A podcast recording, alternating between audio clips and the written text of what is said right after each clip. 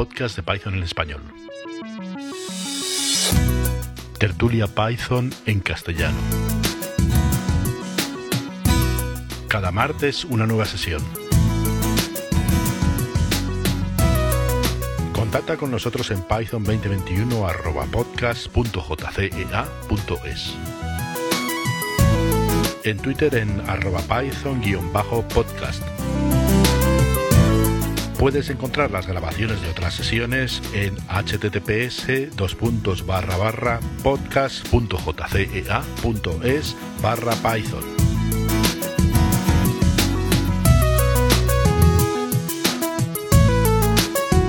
Hoy, tertulia del 15 de diciembre de 2020. Vamos empezando, sí, eso ya son 34, casi 35. Os comento lo que comento siempre, que ya aquí creo que ya somos veteranos todos los que estamos, que esto lo estoy grabando, estoy grabando el vídeo, o sea, perdón, el audio, el vídeo no, con idea de tal vez en un futuro eh, eh, publicarlo en plan podcast o algo similar, no, no es seguro. Y luego cada uno ganamos 100 euros de derechos de autor. Eh, eso no, no te lo acabas de inventar, ¿eh? No, Ah, ¿en serio? Ha, ha quedado grabado. Yo lo había entendido así. Yo no lo- ha quedado grabado, pero yo no lo he dicho. Vale. O sea, que no es vinculante, ¿vale? Vale. Pero, pero bueno, que lo sepáis, que se está grabando, que mm, sí que es posible que lo acabe publicando, no lo sé, ¿vale? Eh, depende de, no sé, de mil cosas. En todo caso, se avisará si ocurre. De, de todas formas, sí sería interesante para los que entran nuevos, ¿sabes? Porque a veces hablamos de cosas ya reiteradas de atrás. Sí, lo que ocurre es que eso, sí es verdad. A veces eh, incluso alguien hace una pregunta o tal y es así un poco raro. Ha pasado ya con el tema de persistencia varias veces, ¿no? Que he salido varias veces y hay gente nueva que, claro, tienes que volver a explicarlo y tal. A ver, más que nada para poder referenciarles, cuando quieren ponerse al día, poder decirles, mira, vete aquí, si quieres verte las anteriores, sí estaría útil, la verdad. Hombre, si alguien se anima a revisarse el audio, normalizarlo, limpiarlo, eh, eh, comprimirlo para que todos los, eh, todos los, todos los, los que hablamos, pues que salgamos, salgamos con el mismo volumen y tal, vamos, eh, se lo paso, ¿eh? Los voy cargando por ahí, cada uno, cada uno mide un giga y pico sin comprimir. Lo venden muy mal. Y, y, a ver, yo he hecho podcast, macho, y sé, o sea, lo que, lo que cuesta no es grabar, lo que cuesta es editar y dejarlo bonito y tal. Sí, sí, sí. Pero bueno, a ver, cosas de Python. Me he apuntado un par de historias para comentar porque la semana pasada fue un poco lenta y a ver si nos, a ver si tenemos suerte y no se repite, ¿no? Estaba mirando, me encontré por casualidad, eh, hice hace, mucho tiempo, hace no sé, mejor cuatro años, di una charla en, una PyCon sobre los métodos mágicos en, Python, ¿no? Pues estos, los subrayado, subrayado algo, que hay un montón. Eh, pero esa, esa básicamente que cada vez que sale una versión nueva de Python hay que volver a mirarlo porque añaden métodos mágicos nuevos. Entonces me estaba viendo ahora eh, eh, un método que se llama subrayado subrayado set name que y me, lo, me lo estaba mirando pues para comentarlo y tal. Pero bueno, no sé si alguno lo conoce o lo ha usado alguna vez, algo parecido, Setname. ha trabajado, ha trabajado con metaclases, alguna historia por el estilo. Con metaclases sí, pero ese name no lo conozco. Bueno, setname es algo que se añadió en Python 3.6. O sea, ya llovió, pero es relativamente reciente, igual han pasado, yo que sé, tres años. ¿no? Y, básicamente, eh, cuando se crea una clase, una clase nueva, es como una meta, o sea, es, eh, una metaclase es la clase que se ejecuta cuando se crea una clase nueva, ¿no? No cuando se crea una instancia, sino cuando se crea una clase. Y entonces el setName es un hook que se llama, pues cuando, cuando vas dando los valores de los atributos, a igual a algo, a igual a 5 y cosas por el estilo, pues se llama, durante el proceso de creación de la clase, se llama para que hagas todo lo que quieras, básicamente. lo que, pues no sé, puedes hacer un, yo sé, grabar un log o cualquier cosa del estilo, ¿no? Y luego otra cosa que tengo curiosa, que me ha pasado ahora, me ha mordido en el culo, es que es, hoy ha salido una versión nueva de pip del, del instalador de Python, la, tre- la 20.3.2, y, ha sido un desastre de la hostia. O sea, peta, básicamente. Entonces, claro, te peta el instalador, ya no puedes instalar nada, incluyendo la actualización del instalador. Entonces ya ha salido la, la 20.3.3, ya está en la calle, pero vamos, han sido unas horas interesantes, básicamente. Y entonces para, para avisaros de que si habéis instalado, si habéis actualizado hoy el PIB, pues de que lo debéis actualizar otra vez eh, y no os va a funcionar. Y entonces me preguntáis que cómo se sale del entuerto y os cuento, que ya, ya lo he tenido que hacer yo, ¿vale? Pero básicamente se bajaba, cada vez que instalabas un paquete, se bajaba todas las versiones de ese paquete para ver cuál es el mejor, ¿no? Pero se lo baja todos. Entonces, por ejemplo, instalando, comentaba uno ahí en el, en el bug de, de GitHub, comentaba que por curiosidad le dio instalar pandas ha tardado 35 minutos en instalar la última versión y se ha bajado 600 megas. Se ha bajado todo lo que hay de pandas, ¿no? Para decidir que la, que muera es la última. Y, nada, ya está arreglado, pero a mí me pilló, actualicé por la mañana y ahora iba a instalar una cosa y me, mordió el bug y entonces fue cuando empecé a investigar en plan qué ha pasado. Y he, visto pues eso que es un bug conocido de hoy y que han sacado una versión nueva que no puedes actualizar porque porque la versión que tienes peta. Pregunta tonta. Eh, ¿Por qué actualizaste la última versión? ¿Lo haces como rutina? Es, digo, es que con, con estos perfiles que hay, el que actualiza siempre a lo último esto lo hemos hablado ya, tío. Es que ya, ya me, siento ahí unos de no, y... No, no. A lo mejor eh, fue el día que yo llegué tarde, porque eso yo no recuerdo que lo hayas hablado. ¿Sabes? Es lo que pasa cuando te pierdes un día. Pues que hablen otros y yo hablo el último. La versión es, es que yo siempre espero unas cuantas versiones a actualizar, porque ya no es la primera vez que actualizo, porque sale una versión nueva y la acabo cagando siempre. Entonces, solo actualizo cuando veo que el salto vale la pena. ¿sabes? No, no porque salió una versión la punto 3, paso a la punto... No, espero un poco y ya veremos. Si no hay gente quejándose en la punto 3, subiré a la punto 3. Y así con todo, en general. Y luego hay quien va a la última, por eso comentario simplemente. O sea, si sois de un lado o del otro. Pues que responda a la gente, pero comento yo. Nadie quiere responder. Que al final si te esperas a que todo el mundo lo instale, no lo instalas nunca si todo el mundo hace lo mismo. O sea, es como se supone que ha pasado por testing, que ya está estable, es una release, se supone que es seguro. La release falla siempre. Quiero decir, cada vez que hay un problema, mi, punto es, no digo que lo instale todo el mundo, os digo que lo instalen X personas, nadie se esté quejando del tema, entonces yo actualizo. O sea, dejo que otros paguen el pato antes que yo. Eso es lo que digo, básicamente. ¿no? obviamente no que no instale todo el mundo, ni que lo tenga un 80. Con que lo tenga un 20% y nadie se esté quejando, digo, bueno, vale la pena, cambiamos. Porque si falla algo, van a empezar a saltar las chispas por internet por todos lados. Esa es mi opinión. no, no es que me, me espera al final ni me queda al principio. Me quedo simplemente, espero que otros paguen el pato. Si nadie lo paga, bueno, pues podemos actualizar. Pero entonces tú lo que haces a ver que me quede claro. Tú lo que haces es sale, yo una versión nueva de, esto, del PIB, ¿no? Busco ¿Te, te, esperas un mes a, a No, pero no sé. Esa semanita no lo instalo, lo instalo la siguiente. Pero también llevar el control de qué tienes pendiente de instalar, también tiene su. A ver, ¿eh? obviamente, no con una librería, no con un tal, pero yo que sé, pues PIB, una actualización de Node, una actualización de cosas gordas, o por ejemplo, o ciertos gestores de comandos en la consola, ¿sabes? Sí, sí, no me instalo la primera porque dependo de ellos. No puedo esperar que peten porque es que me meten en un follón. Para una librería, bueno, la librería la tiro para atrás también. Pero lo que tienes que tener, lo que tienes que tener es un, es un procedimiento de, de, rollback. Sí, pero tú, por ejemplo, instalas, la última versión, por ejemplo, de Node, ¿vale? El rollback no es tan sencillo. Tienes que instalarlo todo, volver a instalarlo en el caso de Windows. Entonces yo no me arriesgo a instalar la bote pronto una actualización. yo, sé que solo, yo sé que solo actualizar. Solo actualizar sobre todo porque llevar, llevarla, o sea, a mí me llegan notificaciones cuando hay una versión nueva de una librería y tal, me, me llega un mail, ¿vale? Hay monitores por ahí que te avisan y tal y solo echar un vistazo a qué tienen nuevo, normalmente tienen cosas que te interesan y entonces las instalas. Y, y, dejar constancia de, bueno, pues instalo dentro de dos semanas por si acaso, eso también tiene un coste mental, porque no son una librería, son cuatro diarias, ¿vale?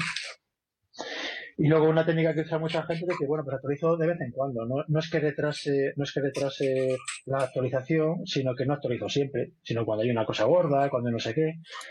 Pero claro, no es lo mismo ir actualizando paquetes, eh, yo qué sé, pues eh, cada mes y, tener que tocar una línea de código para que funcione lo tuyo, ¿no? La integración y tal, que de repente llevar dos años de retraso, que salga una versión que te interesa y, luego tienes que actualizar tu código con dos años de cambios de, otros paquetes, ¿no? Y dependencias y nada de Dios. Y eso lo he vivido unas cuantas veces. Entonces, para mí me es más sencillo. Hay que tener un sistema de rollback, eso está claro, ¿vale? Y yo eso lo tengo, vamos, es, mi día a día, pero yo normalmente sí que actualizo a la, a la última en casi todo. En casi todo. O sea, en alguna cosa no, pero es, es lo raro. Pero bueno, en este caso me ha mordido el culo. El, la- el PIP, que es un programa que usan cientos de millones de usuarios, ¿no? Pues eh, explota que no veas. Dices, joder. Bueno, Yo me quejaba de haber sacado una librería que estaba incompleta y no compilaba y cosas así, y me quedé así con, con mal plan, joder, qué cagada. Y, y a la semana los de PIB la cagan también, o sea que da igual, el tamaño que tengas. Bueno, ¿qué opináis de, del corte de el corte de Google de hace un par de días que estuvo una hora caído? Google entero. Súper entretenido. Ahí me doy cuenta de la poca dependencia que tengo yo de Google, tío. No tengo nada en Google. No, no, no, no lo uso ni de buscador. Uso DuckDuckGo, no tengo Gmail. Yo no me enteré del corte. Pero bueno, hable- hablemos de, de Python. ¿Alguien ha hecho alguna cosa interesante o ha encontrado algún truquillo interesante esta semana? Pues yo sí que he visto una cosa así curiosa. Eh, bueno, están enredando con Docker. Espérate a ver que mire a ver cómo era. Y, y encontré una librería que te que ayuda a generar, ¿cómo se llama esto? Los binarios de Wells en varios sistemas. Que ahora mismo no me acuerdo cuál era, porque realmente a mí el resto de las versiones me sudan la polla bastante. Ten en cuenta que esto se graba eh, en la- Vale. Mm, vale, entonces. Ah, vale, esa librería usa Audit Well. Y es capaz, es capaz de generar binarios para Windows, que eso es algo que yo estoy desesperado. A ver, tienes que tener el sistema en cuestión. A ver, lo que hace la gente es que tira de un. La otra librería te automatiza el subirlo en cada paquete, llamar al audit well en caso de Linux, a otro en caso de OS X. El audit well lo usa para coger las, las dependencias de librerías. Le pasa un patch shelf para cuando tú la para como incluírtelo, para hacerlo como si fuese estático. Entonces, te hace esa movida para que tú instales y no tengas que instalar dependencias del sistema. Que está curioso. Entonces, lo estaba mirando para hacer los Docker files. Por un lado, tener librerías binarias, porque estoy viendo que eh, tenemos unos Dockers que tardan la, la vida. Y entonces, pues quería, quería ver también algún repositorio PyPy para meterme en local, para guardarme las cosas binarias, para que cada vez que uh, cambie una versión o un algo del requirements, eh, tire de local, no se descargue todo, no se ponga a instalar cosas binarias, no se ponga a compilar con GCC y luego poder montar imágenes que sean pequeñicas. Hay por ahí eh, cachés de, de pipa. Eh, sí. Sí, incluso si tienes librerías internas, te puedes montar un, un PyPy local que hace de caché y te sirve de registro. Entonces quería, quería enredar con eso. Y el Audit Well, pues tiene buena pinta y lo otro lo voy a buscar. Pero bueno, me resultó interesante el tema este. Como veis, no me he preparado la charla. No, está bien. Además, eh, con dar un par de nombres y tal, yo creo que ya podemos buscar, podemos buscar, si a alguien le interesa, lo busca en internet. O sea, esto siempre lo he comentado que a mí me aburre mucho las charlas normales en el sentido de que si no estás trabajando en ese ámbito específico, la charla no te sirve de nada. Entonces, saber que existe y ya lo buscaré cuando lo necesite, si lo necesito. Well, creo que era el otro. Que la idea es que si tienes un o así, puedes publicar en, en diferentes sistemas los binarios. Creo que es interesante. ¿Alguien más? Bueno, yo simplemente comentar que hay un repositorio por ahí que, mm, tirando un poco de arquitectura hexagonal, pues tiene montado algo que se llama Event Sourcing y la verdad que tiene, tiene buena pinta. Para montarte tu propio repositorio utilizando arquitectura hexagonal basado un poco en ese, en ese repositorio. Pero Event Sourcing es una arquitectura. ¿Cómo se llama el paquete ese en concreto? Sí, Event Sourcing. Lo comparto por aquí, por el chat. Bueno, una cosa a propósito de lo que se comentaba la semana pasada de, del nuevo resolver de, de dependencias de PIP. Yo estoy con PIP ahora a vueltas. Eh, comentaba yo que, incluso con la última versión se puede seguir usando el resolver antiguo, ¿vale? Pasándole un, menos menos lega, de precate, no sé qué leches, ¿no? no recuerdo, ¿no? Eso hasta se puede meter en el fichero de configuración de pip. O sea, esa, esa petición de el legacy se, se puede meter en el pip.conf para que no tengas que meterlo cada vez y entonces de momento puedes seguir usando el resolver de toda la vida sin tener que preocuparte de, de, quedarte en una versión anclada, digamos, antigua. ¿no? Eso lo quitarán, pues no sé cuándo, dentro de un año o tal, cuando esto se considere que está muerto. Pero ahora mismo a alguien le puede, le puede ser útil el truquillo, ¿vale? Tanto de meter el menos menos use de precatez igual al legacy resolver, tal cual, o meter eso en el fichero de configuración para que sea automático. Yo, por ejemplo, una cosa que he hecho en mi fichero de configuración de PIP, aprovecho que se me, acabo de acordar, me la cuento, es que yo estaba muy, me, sorprendía mucho, yo normalmente instalo muchos paquetes eh, en el sistema operativo y tal, ¿no? De, de, Python, ¿no? Y cuando se me, olvidaba, se me olvidaba poner el sudo, el Linux, eh, te lo instala como usuario. Entonces te lo instala para ti como usuario, usuario JC en mi caso, ¿no? Y, joder, que era lo que quería, yo lo quería meter en el sistema, ¿no? Entonces le, metí en el fichero de configuración que no lo instalé nunca como usuario a menos que tú se lo digas, ¿no? Si no tiene permiso para escribirlo en el sistema, pues que, que no suponga que lo quieres meter como usuario, que te dé un error y ya está, ¿vale? Y es una cosa que metes en el fichero de configuración y te olvidas. De hecho, yo lo metí y se me olvidó. O sea, me he acordado ahora por el, por el comentario este del Legas. ¿Alguno publica librerías por yo estoy empezando a publicar una, pero está todavía en pañales. Oigo mucha gente tecleando y poca gente charlando. A ver, ¿a quién bloqueo aquí? Veamos. Que algunos somos estamos trabajando. O sea, quito el audio. hay, que, meter un filtro de estos de antirruido y tal, que, soy el tecleo. Sí, os, comento, os, comento, os comento batallitas mías, ya que, ya que me dejáis hablar. Yo hace como dos años que estoy dándole vueltas a un problema, eh, que es que cuando lanzas, cuando lanzas un usando eh, o Futures, en general Futures, ¿vale? Vamos a decir así. Si el Future levanta una excepción, si termina con una excepción, tienes un memory en el código porque esa excepción se queda grabada en una, variable y como graba todo el closure de todo el árbol de llamadas, que es, un traceback, pues la variable está ahí metida, por lo cual se forma un bucle. Entonces se puede borrar el bucle pues asignando a esa variable asignándole none o algún estilo por el estilo para romper el bucle a mano, ¿no? Pero claro, mm, debería gestionarse automáticamente, no tener tú que romper el bucle a mano saber que se va a generar un bucle y romperlo. Pero tú no, deberías tener que saber esas cosas, por decirlo de alguna manera, ¿no? Y llevo como, como un año o dos años eh, dándole vueltas a cómo hacerlo que sea transparente y, tal. Bueno, a ver, no, me dedico a esto permanentemente, ¿no? Pero es algo que tengo ahí en la cabeza, plan, esto es algo mejor. No sé si alguien tiene experiencia con ese tipo de cosas o le ha mordido el culo ese problema, o no se me ha entendido lo que he dicho, también puede ser, o tiene alguna idea. No sé si me he explicado. Básicamente tú lanzas, tú lanzas un futuro, haces un, llamas a un futuro, ¿no? Con un submit. Si ese, si futuro termina con una excepción, todo el traceback con todos los objetos que referencias en, tu código es un memory leak. Se quedan, se queda que no puedes eliminarlos la memoria. A menos que vayas allí dentro y rompas tú a mano el bucle.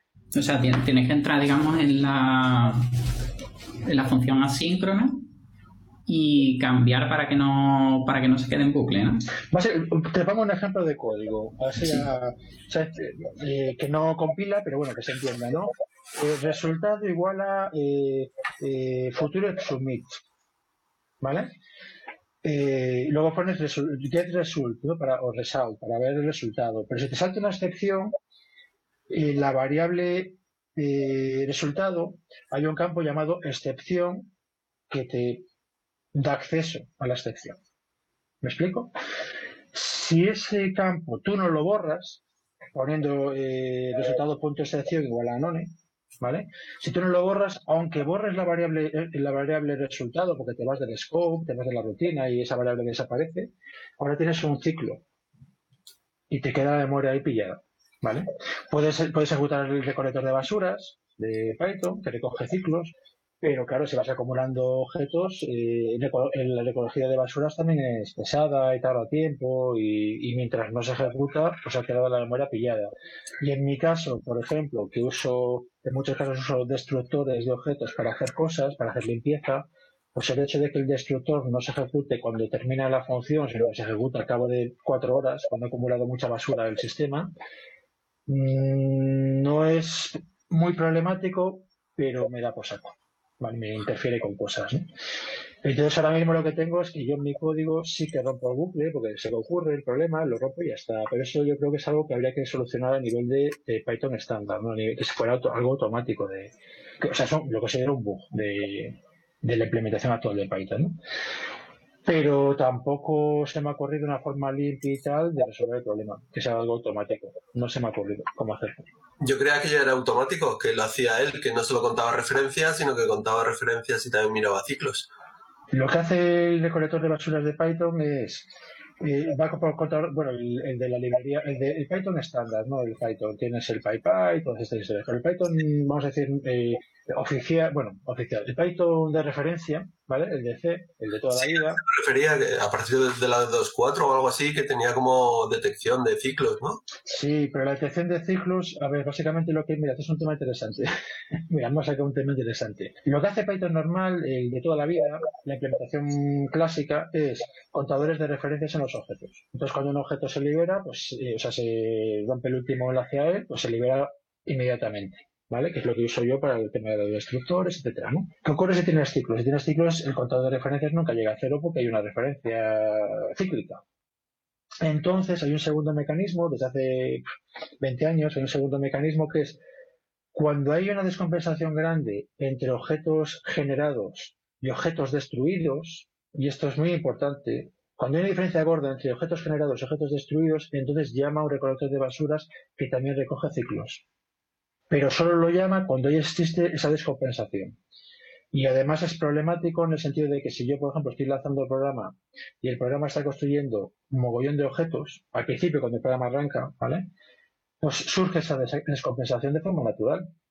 No sé si me explico. O sea, de repente empieza a tener un montón de objetos nuevos y no los destruyes porque estás construyendo tus estructuras de memoria, ¿no?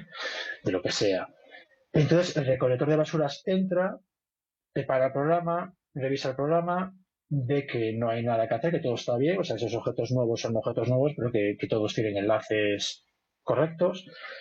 Y entonces te ha parado y te ha parado para nada, básicamente, ¿no? Esto funciona muy bien cuando, cuando el programa ya está en un ciclo, en un estado más o menos estable, o sea, con, con, una tasa de creación y destrucción de objetos más o menos estable. Entonces, si sigues acumulando objetos nuevos, es porque tienes un leak. Pero cuando arrancas el programa es muy normal que al principio de todo se creen un montón de objetos. Entonces, una, y hay pausas por la recogida de basuras que no hace nada, no hace nada útil. Entonces, un truquillo, un truco del alma en grupo eh, que a alguien le puede servir es cuando arrancas el programa, si sabes que tu programa va, a tener ese problema, cuando arrancas el programa, desconectar el recolector de basuras, es una llamada, ¿vale? Pues es gc.disable, disable, y una vez que el programa ya ha llegado al nivel estable, entonces lo vuelves a activar otra vez con enable. ¿Vale? Y entonces en, esa creación original, en esa creación de objetos iniciales, no entra el recolector de basuras de recoger ciclos porque no los tienes. Y si los tuvieses, bueno, ya entrará más tarde. ¿no? El problema para mí es que, claro, esa, esa descompensación tiene que acumular mucha, mucha descompensación para que entre el recolector de ciclos. Y entonces, en mi caso, pueden pasar horas hasta que entra el recolector de ciclos. Y como digo, no pasa nada, o sea, simplemente el programa ocupa más memoria, pero bueno, llega un momento en que efectivamente se recoge, se limpia y ya está. No, no crece de forma infinita, no es un memory leak catastrófico. Pero mi programa necesita más memoria cuando no le haría falta. Y por otro lado, como yo vinculo, que es una mala práctica, pero bueno, la vida es muy dura, como yo para algunas cosas vinculo operaciones de limpieza y tal en los destructores, el hecho de que los destructores se ejecuten cuando les sale de las narices en vez de cuando yo quiero, pues me es problemático. Y entonces lo que hago simplemente es, un es un WSGI. Entonces cuando termina la petición, me voy al, me voy al objeto, a los futuros que he generado y le pongo el exception igual a none y rompo el ciclo. Pero es algo que tengo que hacer yo a mano. Igual que hago yo a mano, lo tendrá que hacer mucha más gente. Entonces esto realmente es algo a mejorar en la, en la implementación actual. Es un, lo considero un bug.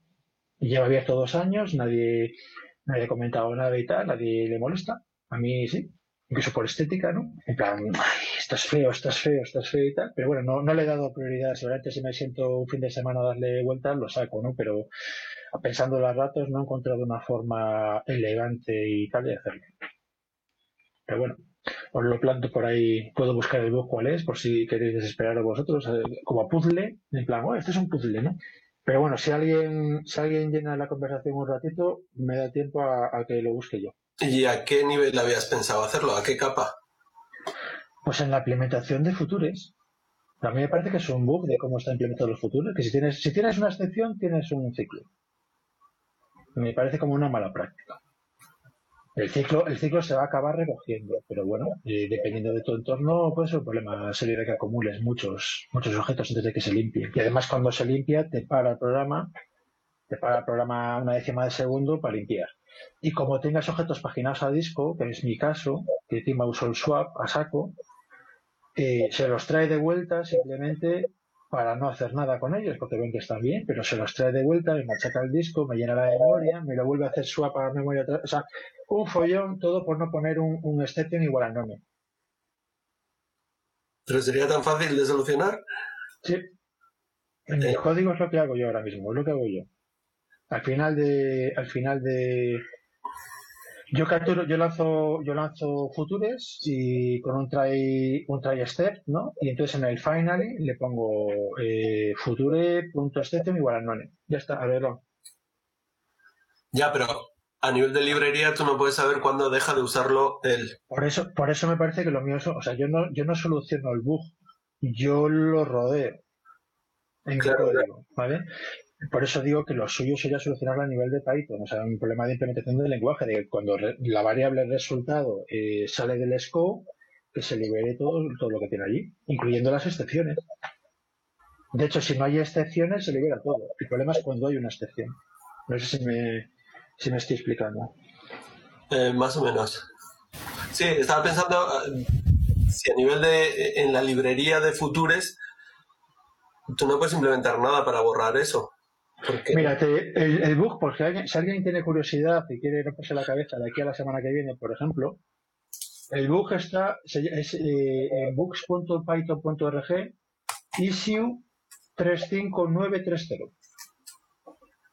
35930. Está abierto desde el 2 de febrero de 2019, hace casi dos años.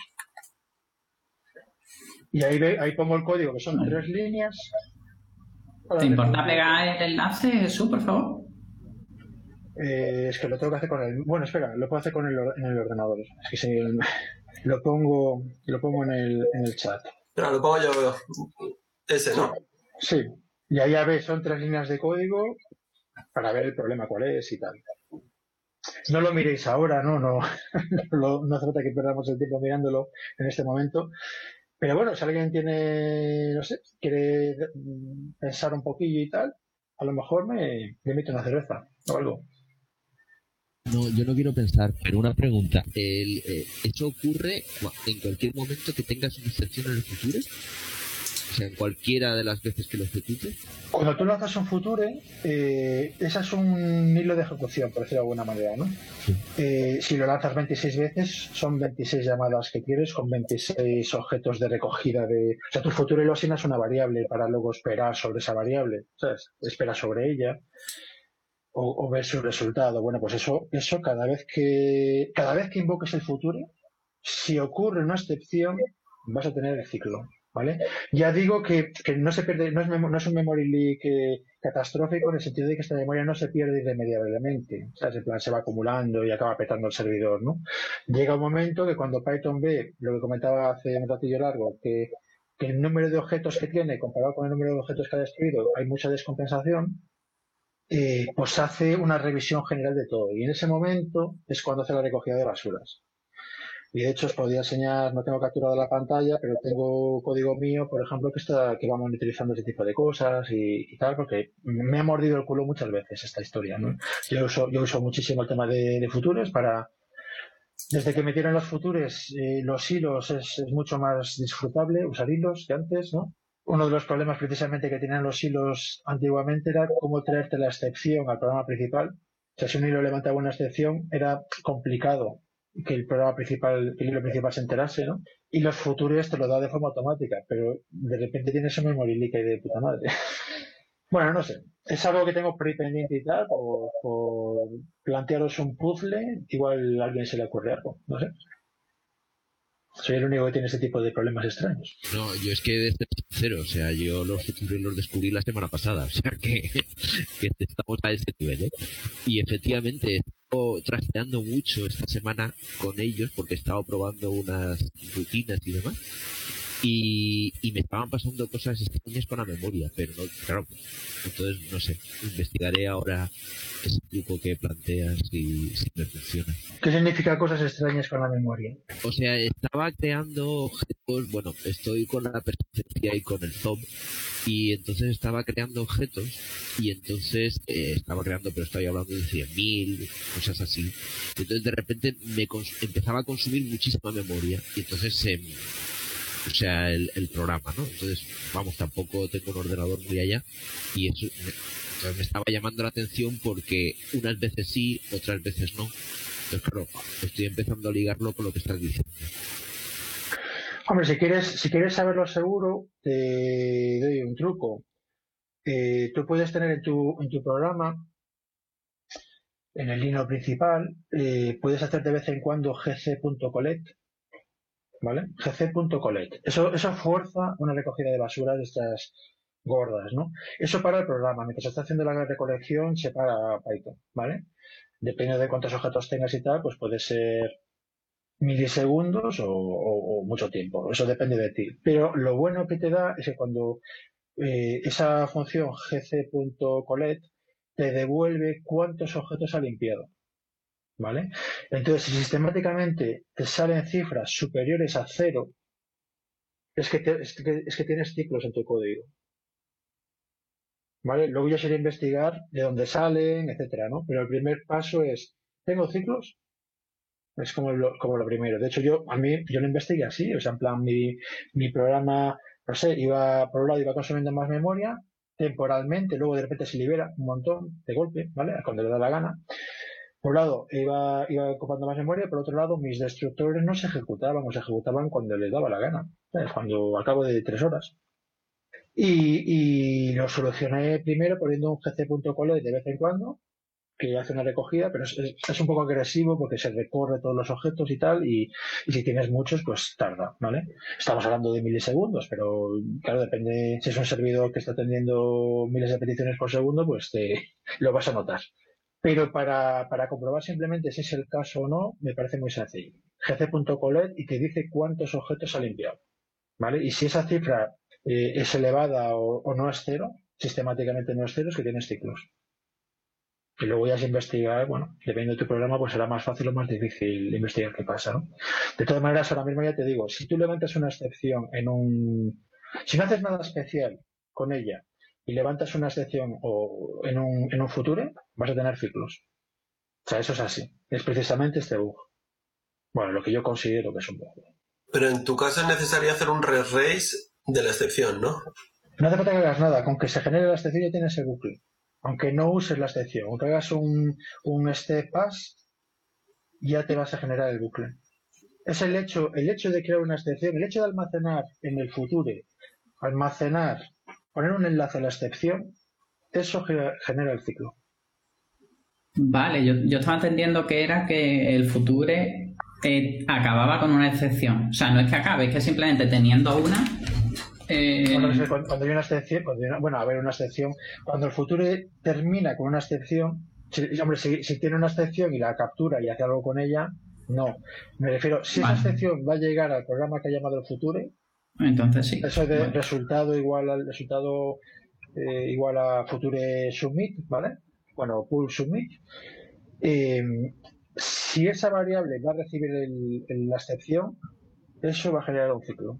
De hecho, no lo he comprobado. En 3.9 no lo he comprobado. Mira, lo compruebo en. Si alguien habla dos minutos, lo compruebo. Por si acaso lo han arreglado, pero vamos, no, no lo dudo. Nada, no. Sigue, sigue estando aquí el rollo. Pero tienes un test para probarlo y no lo tienes publicado. Coño, está, está en el book, tío. Ah, Son tres líneas. Son tres, eh, bueno, son cinco líneas de código. Ah, He hecho copiar y pegar y me sale algo. Bueno, no centréis mucho en esto, eh, simplemente, eh, bueno, por, por dar un poco de conversación y picaros. Hombre, yo hay, hay proyectos que tengo que empiezan ahí a comer memoria y a saco en Python y a veces tengo la duda de si es por fragmentación de memoria o si es por algún memory leak de estos o no sé. A ver, si es un tema de, si es un tema de ciclos, lo sabes muy bien con lo del gc.collect. Vale, sí, ese truco me lo apunto. Esto es el truco del día, que ya vale que os hayáis conectado al, a la tertulia. Sí, podría hacer un trap de USR1 y lanzarlo e imprimirlo, por ejemplo. Esto, esto lo conectas, por ejemplo, lo conectas con lo que he comentado otro día del manjole, el manjole en un hilo separado de tu proceso. No sé si, no sé si lo recordáis, si no lo comentaré otra vez. Yo cuando tengo demonios que están funcionando más o menos permanentemente, eh, lanzo un hilo al que me puedo conectar por Telnet y, y ejecutar, eh, picar código Python ahí, tal cual. Y es un hilo más, es un hilo dentro del programa y lo único que hace ese hilo es aceptar conexiones y recibir el comando y ejecutarlo. Ah, Con un, con un eval, básicamente, ¿no? Y entonces ahí puedes hacer import gc y gc.collect y te sale el resultado. Y lo, ves de forma interactiva y puedes explorar tu programa. No, decía un trap de USR1 por no tener interfaz siquiera. A mí lo de poder explorar el programa en producción y tal me, es algo que me mola. Ya lo Eh, comentamos sí. hace unas semanas. También da miedo. Cuando lo toca más de... O sea, no lo tocas tú, sino que lo tocan más compañeros. Bueno, eso ya, cada casa tiene sus normas, tío. En mi caso, yo soy Dios y ya está. Claro, cuando soy Dios a mí me da igual hacer esas cosas. Pero cuando te puedes disparar al pie y... o le das la pistola a cualquiera, porque programas con gente junior, senior, un poco mezcla de todo y a saber qué te hacen. A mi manjole le puedes poner clave y cosas así. Eh, a ver, si a la gente junior se le da acceso de ruta a producción, ¿por qué no le vas a dar la clave? Esto es, un tema de- esto es un tema cultural de cada, de cada Sí, sí. empresa. Que sí, prefiero... Eso, eso- a, mí, a, mí, a mí me parece útil y bueno, es, es una herramienta más. un trap de USR1 y que haga un GC Collect. Y luego esto lo, junta, esto lo juntas con lo que comentamos hace unas semanas, además creo que fue contigo, Javier, con Eh, el tema del 3, del 3 malloc y alguna cosa más. sí, lo que pasa es que el prismalog lo tienes que activar antes de ejecutar. Sí. sí. Y come recursos también es jodido, ¿no? A mí por eso me gusta D3, ya sabes que yo uso D3, Solaris y cosas de esas. Ya. Que solo gasta cuando lo usas, si no lo usas no lo gastas y no hace falta que pares el programa para activarlo, que es la caña. Eh, ¿Conocéis PySpy? Eh, sí, pero como no funciona Solaris no lo uso. Ah, pues yo soy feliz con eso de poder preguntarle a un programa en qué línea de código se está ejecutando a un programa de Python. Yo, yo sobre todo con el D3. Claro.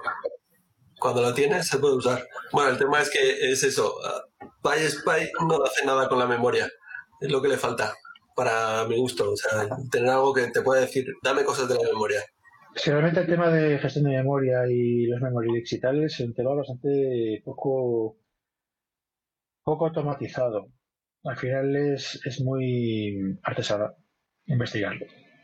Comparado con un profiler de CPU y cosas por el estilo. Yo uso mucho lo- los trucos que comenté la otra vez. El 3 malloc lo uso mucho y lo de etiquetar las clases, o sea, los objetos que voy creando, etiquetarlos de dónde se crean y quién los crea y luego llevar la cuenta de, teniendo una clase, le puedes decir cuántas referencias hay a esa clase, entonces sabes cuántos objetos hay de esa clase, ¿no? Y tú sabiendo cómo funciona tu programa, que lo has hecho tú, pues sabes si es normal que haya 153.000 instancias de objetos X, ¿vale? Si eso es normal o no. Y si no es normal, pues bueno, ya tienes de dónde tirar del hilo, pero al final es, eh, aquí la experiencia cuenta mucho, o sea, no hay una, no hay un truco que lo puedas aplicar y te resuelva el problema automáticamente como pasa por ejemplo con un profiler de CPU que te marca directamente dónde se está yendo la CPU Sí, por eso te decía que a veces pienso que es, ¿cómo se llama esto? Fragmentación de la memoria, que igual cambias a JMalloc y el mismo programa te consume mucha menos memoria o cosas de esas. Y dices, ah, vale, aquí no estoy buscando memory leaks y no los hay, solo hay fragmentación. Y no yo, sé, yo, yo hay un truco que he usado varias veces eh, os estoy pasando demasiado conocimiento, ¿eh? me caché en la mano, me vais a hacer la competencia luego, son truquillos. Eh, en la, cuando trabajas con, con Linux eh, y con la libc de Linux, hay una variable de entorno, que es algo así como debug malog o algo así. Ahora mismo no recuerdo cómo se llama exactamente, pero es algo del estilo, ¿vale? Debug malog igual a un número. Y básicamente lo que hace es que cuando liberas memoria, cuando haces un free, esa memoria que liberas te la rellena con el número que tú le has dado. Por ejemplo, yo que sé, pues le pones eh, 65, ¿no? Entonces te lo, te lo va a rellenar con el código 65 que es la minúscula. ¿Ok? Entonces, básicamente, cuando hay un free, antes de hacer el free, llena la memoria con as y luego libera la memoria. Eso lo juntas luego con hacer un volcado, un core dump del proceso eh, sin matarlo, y existe una función para hacer eso, que te, digamos, te vuelca, te el proceso a disco, y entonces buscas en, buscas en el proceso las as. ¿Cuántas as tienes? Y las as que tienes es memoria liberada. Y entonces tú ahí puedes ver si tienes mucha memoria liberada en trocitos pequeños, por lo cual tienes, tienes trozos pequeñitos que son inusables, o no, por ejemplo. O sea, lo conecto con lo que, con el caso que tú has puesto, ¿no? Pero esto lo he usado también unas cuantas veces para maldades varias. Pero es un truco que no, que nadie conoce. Puede ser útil. Pues sí, no conocía el truco ese para detectar fragmentación. No me, no me acuerdo cómo es exactamente la función, o sea, la variable de entorno es una variable de shell de entorno que le pones export, eh, debug malog igual a un número, esa decimal, ¿vale? Y eso te, va- te va a rellenar con ese valor. Yo, por ejemplo, también lo he usado, otro uso tonto, bueno, tonto no, la leche, o sea, un uso muy inteligente, no tonto. De esto es cuando trabajo con temas de, con, con- cuando trabajo con sistemas que no tienen swap, pero necesito memoria, trabajo con ZRAM muchas veces, que es, que es como un swap que comprime en RAM, en memoria, ¿no? Eh, ¿Qué ocurre? Claro, va volcando, va volcando esa memoria RAM comprimida eh, bloques, digamos que usa poco, ¿no? Que hace tiempo que no usa, como si fuera un swap normal, ¿no? Claro, no es lo mismo que esos bloques tengan basurilla, que a lo mejor está, está liberada ya esa basurilla, ¿sabes? Tienes, es memoria que ya está marcada como free, pero claro, el sistema no lo sabe y lo va a mandar al swap. En cambio, si esa memoria la relleno con ceros, la memoria liberada la relleno con ceros, se comprime mucho mejor. Comprime mucho mejor. Y entonces de repente, pues en vez de tener un giga, esto lo, hago- lo hago con las Raspberries, ¿no? En vez de tener un giga de un giga de swap comprimido y tal, pues puedo tener dos, tres gigas, aparentemente. Porque los objetos que están liberados no me ocupan espacio en el swap, por decirlo de alguna manera sencilla, ¿no? Y son, son truquillos de sistemas operativos, no es Python, lo siento, estoy medio de tema. Bueno, al final tiene relación. Python se ejecuta en algún lado y, y siempre te ayuda el sistema. ¿Alguien está haciendo cosillas con, con MicroPython por ahí? De sistemas empotrados y tal. Traste con MicroPython, pero hacer, hacer, sí hice con otros sistemas, ¿sabes? Con microcontroladores, Admir y así. Entonces, cuando vi que había MicroPython, lo primero que hice, cogerme un controlador y empezar a trastear con él. Estaba curioso, pero hacer, hacer, trastear simplemente. Yo sí lo, lo utilizo bastante y, y hoy en día lo puedes meter en, en chips que cuestan dos o tres euros. Es más cara la batería y tal que el, que el precio del chip. Y de hecho colecciono, lo tengo aquí un montón. Sí, concretamente hay unos que miré en AliExpress que están curiosos, que son el propio chip completo con un conector USB ya en la propia placa, ¿sabes? Hecho por pistas. Me he quedado clavado, ¿eh? Sí, básicamente lo enchufas en un puerto USB, lo programas y lo sacas y ya te da directamente 10 entradas, creo que son. O sea, no es completo, pero miniatura total, tamaño de pincho reducido. Simpáticos. diez entradas de qué? Eh, a ver, tiene ahí un puerto GPI, un puerto... Es decir, no, no es el total de las entradas y salidas que tiene el chip, porque son muy reduciditos, son muy pequeñajos. O sea, hay una versión equivalente para Admel, que es básicamente para tener cuatro o cinco entradas y salidas, para hacer pequeñas cosas con eso. Pero no tiene todas las funcionalidades de un chip, ¿vale? Te puedo enseñar alguno aquí. Un momento. Sí, ya, ya veo que coleccionamos cacharros de estos todos. No sé dónde tengo los de Python, pero exactamente esto, esto es en Admel. Pero lo mismo, pero en Python. ¿Vale? O sea, básicamente tenemos, no sé si consigo que lo enfoque esto. ¿Lo ves? Entonces, Sí, la eso, eso, va, eso, va- eso va directamente al USB. claro, va directo al USB y lo que tienes es entradas de voltaje y aparte 5 o 6 entradas salidas que puedes programar, que para la mayoría de las tonterías te llega. ¿Y eso, eso va con MicroPython? Mm, Este no, este es Admega, pero tengo otros que no sé dónde los metí, que son exactamente iguales, pero con MicroPython.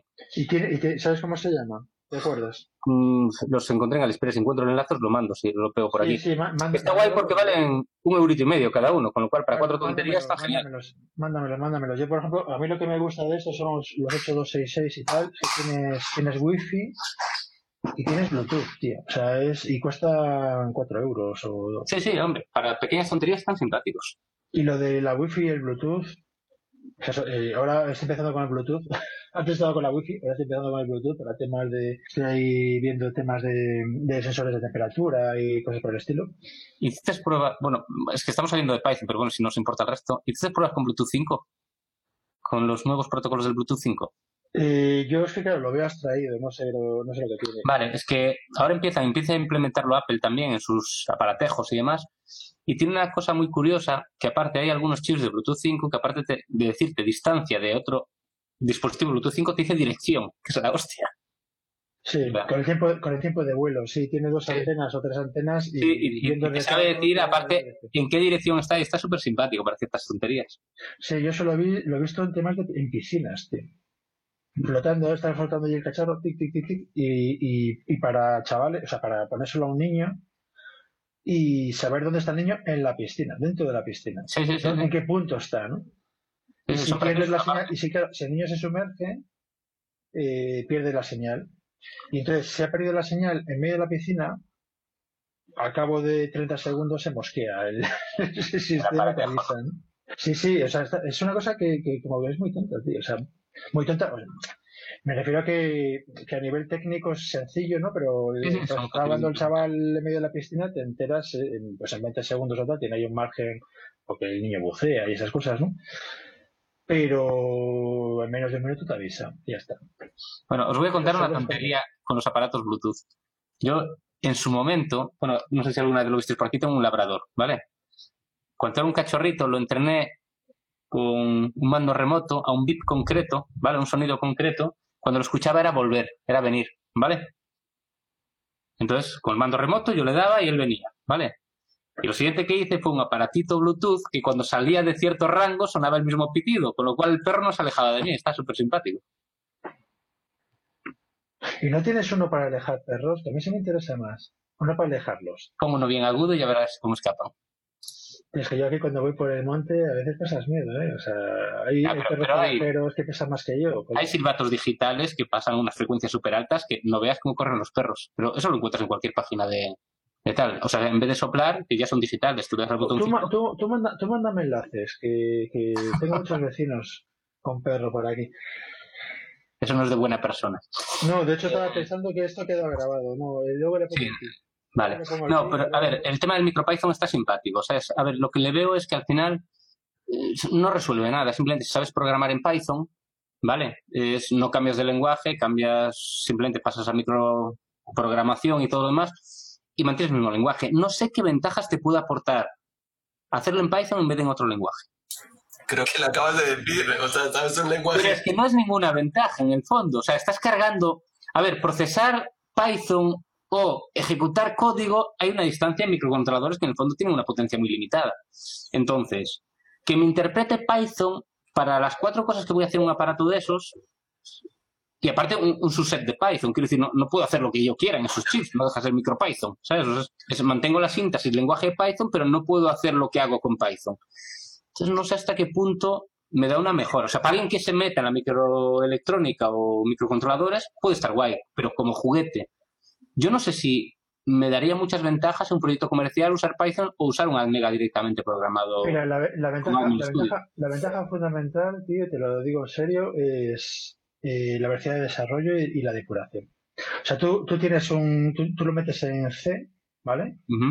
Y cascó y deja de parpadear el LED y ahí se quedó, ¿vale? Tienes que dar la reset, tienes que ha fallado, etcétera, ¿no? No es lo mismo que te dio un traceback por el puerto serie. O sea, es que, Ujú. que te dicen que línea de código has puesto una división por cero, ¿sabes? O cosas por el estilo. Esa es la ventaja gorda. Una vez que tienes el proyecto hecho, eso es el- como el prototipado, ¿vale? Una vez que tienes el proyecto hecho, pues puede ser cuestionable en plan, bueno, ahora, eh, digamos, ya lo tengo depurado, ya funciona el algorítmico y tal, pues, pues no sé, pasarlo a C o, o a C++ o alguna, o a RAS, ¿no? Pero también es verdad que estamos hablando, depende para qué cosa. A mí, a mí el problema fundamental que tengo con Python con mi controlador es el tema de la batería. Efectivamente, es, lo que, lo que te iba a comentar, porque claro, el consumo. Pero es que no todas las cosas van a pilas. Sí, no, si va a ir enchufado, te puedo decir que no haya problema. Claro, incluso, incluso, incluso cosas que van a pilas depende de lo que hagas, porque yo qué sé, pues eh, una estación meteorológica se levanta cada minuto y manda el bip de, yo qué sé, pues humedad y temperatura, ¿vale?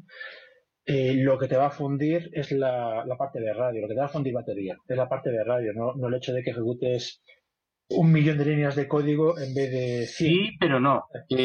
Yo lo que llevo probado en los microcontroladores, al menos los que tengo yo, ¿eh? los que tengo yo en MicroPython, su consumo en standby es muy, muy, muy elevado. Estamos hablando del orden de por 20 comparado con un microcontrolador ATmega. Un microcontrolador ATmega eh, parado es básicamente un chip apagado. Consumo cero, prácticamente. Mientras que... Eso, eso es verdad.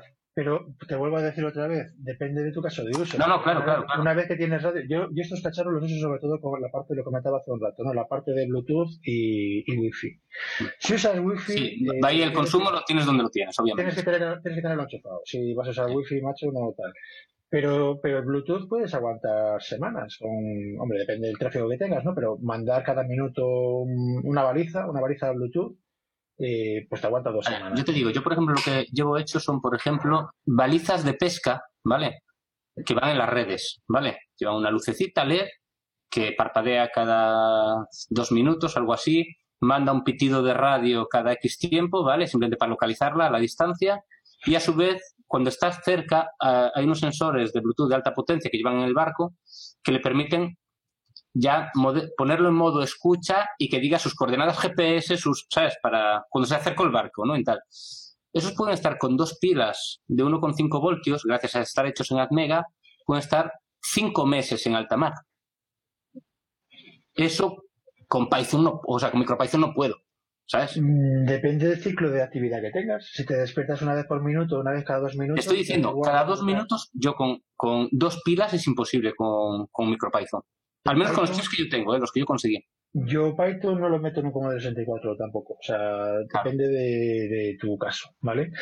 Pero es verdad, yo programando en ensamblador y tal, es cierto que cada día que pasa, los microcontroladores baratos de 3 euros, joder, dentro de nada tendremos un controlador de 5 euros que puedes meter Linux entero dentro. Sí, sí, sí, correcto. tenemos el caso de las Raspberries, ¿no? De las Raspberry hace, hace 10 años soñar de meter una máquina de 30 euros Linux y tal, pues ahora lo tienes, ¿vale? Y con cuatro cores y tal.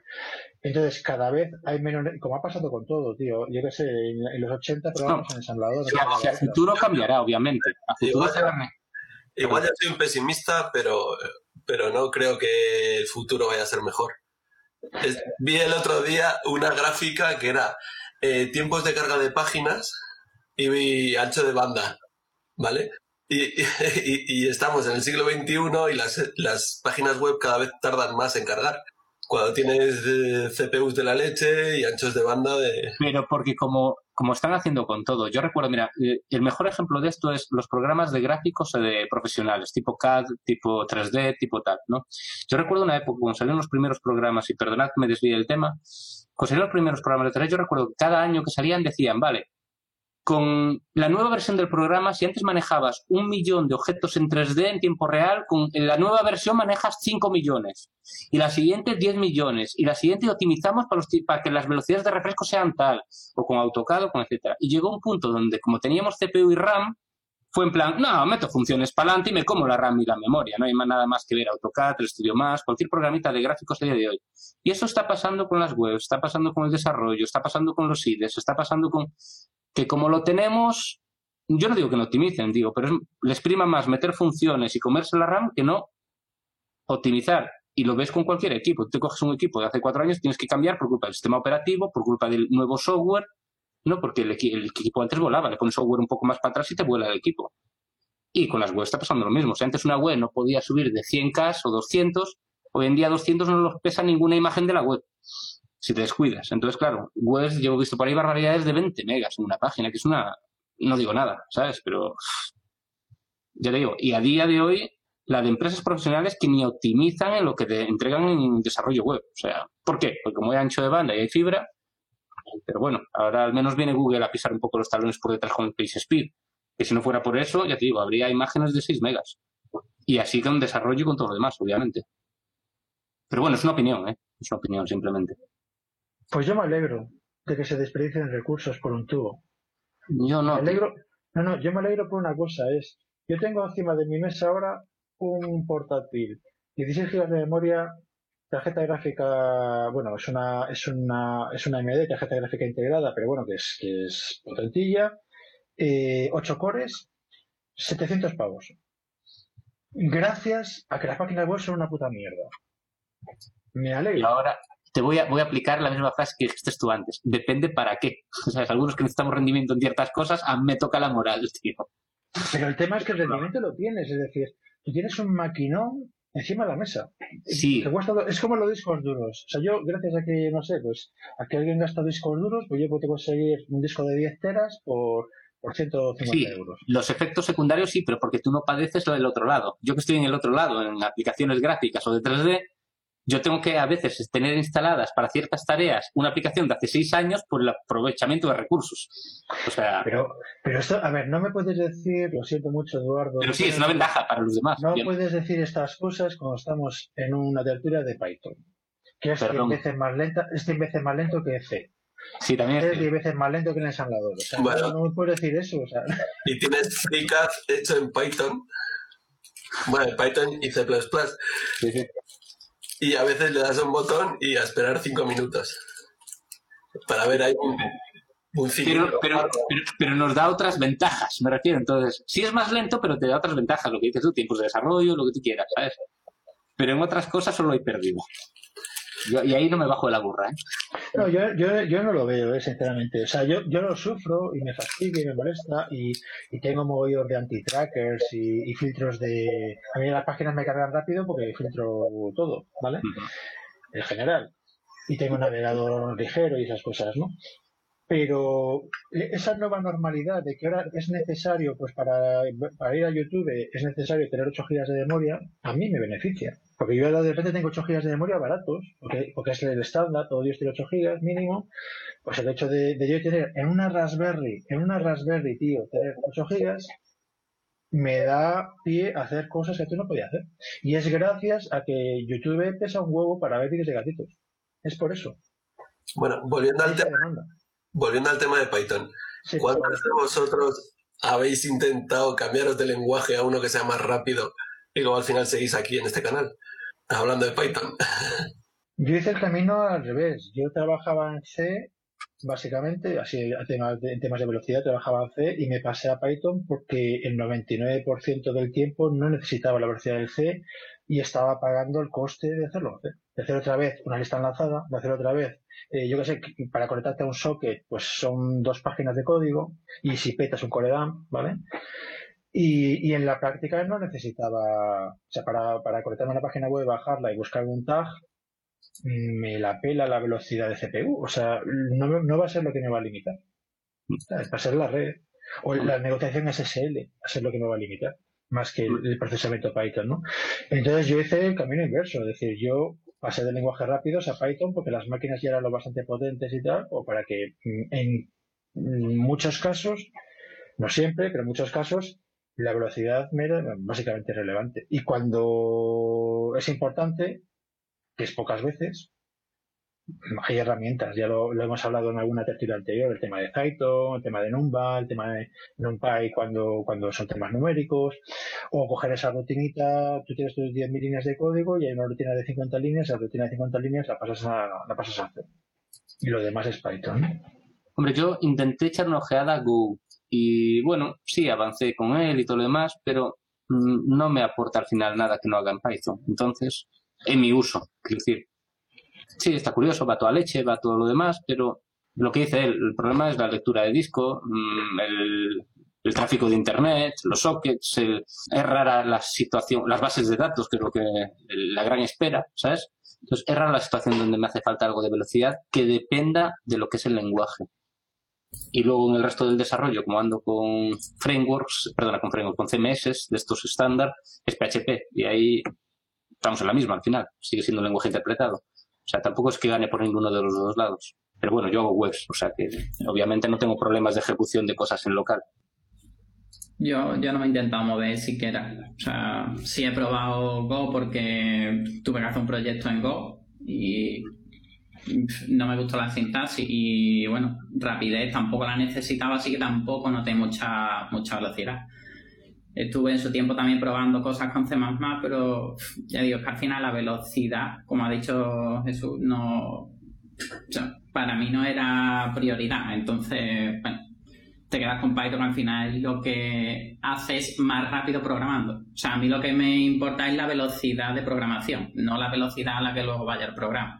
Al menos en la gran mayoría de los casos. Yo donde sí que veo, donde sí que veo que tenemos un problema en tema Python y tal es en la parte de móviles. Que es, es lo que lo peta, ahora, móviles, tablets, etcétera, ¿no? Es lo que peta la informática ahora y ahí Python no pinta nada. Ya, aparte de Kiwi, poco hay. Pues yo eso lo veo como una carencia, ¿no? Incluso para la gente nueva que está empezando ahora, o sea, ahora Python lo peta en, en tema de Machine Learning, Big Data, bla, bla, bla, Data Science, ¿no? Pero la nueva oleada será móviles. Pues yo le estoy viendo otra carencia a Python. algunas cosas que dices, joder, ¿cómo mola esto de... En Go, por ejemplo, Go como lenguaje no me gusta nada. Pero de pronto coges y generas un, un ejecutable y ese ejecutable lo metes en un contenedor, lo despliegas y en un contenedor chiquitín lo tienes ahí ejecutando. Puedes hacer compilación cruzada y desde Linux generar un ejecutable para que alguien en, en Windows lo ejecute. Y el tema de paquetizar y cosas de estas en Python es un poco, poco dolor. Hombre, si tu código es Python puro, pues lo distribuyes como paquete normal, como para ti, y que te funcionan todas las plataformas. Que tengan un Python instalado. Eh, que son todas las que importan. O sea, te puedes tener Windows, Mac y Linux y tal con, con Python. No, no hay que hacer. Cuando hablas de contenedores, cada contenedor es una plataforma en sí mismo que lo tiene que tener instalado. Es una, es una cosa más que metes en el, fichero de configuración del contenedor. El meterte tal directorio, el directorio barra USR local no sé qué, metértelo dentro del contenedor y ahí tienes el Python metido. O sea, le, mandas un sistema de ficheros dentro. Pero bueno, lo estamos yendo de tema. Yo el tema de, de futuro de Python lo veo un poco regulero. O sea, a mí me fastidia, por ejemplo, llevamos muchos años con el tema de los JIT y, los JIT, los, los compiladores, ah, sí. o sea, JIT en plan JavaScript y tal. Y otros lenguajes incluso menos populares como Python, yo que sé, pues eh, Erlang y cosas por el estilo, ¿no? Han ido metiendo JIT, hasta Lua ha metido JIT.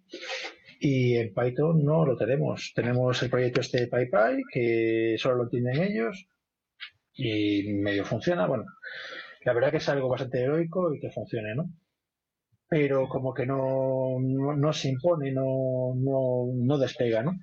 Y, y es algo que no veo que se esté invirtiendo lo bastante en, en, en digamos, entre comillas, poner al día la tecnología de Python para ser competitivo con, con, con JavaScript. No veo que ni siquiera que haya intentos. ¿Pero al día en qué uso te refieres?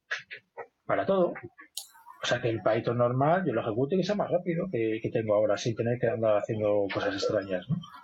Como pasa con, yo sé, pues eh, con JavaScript. Y intentos ha habido varios.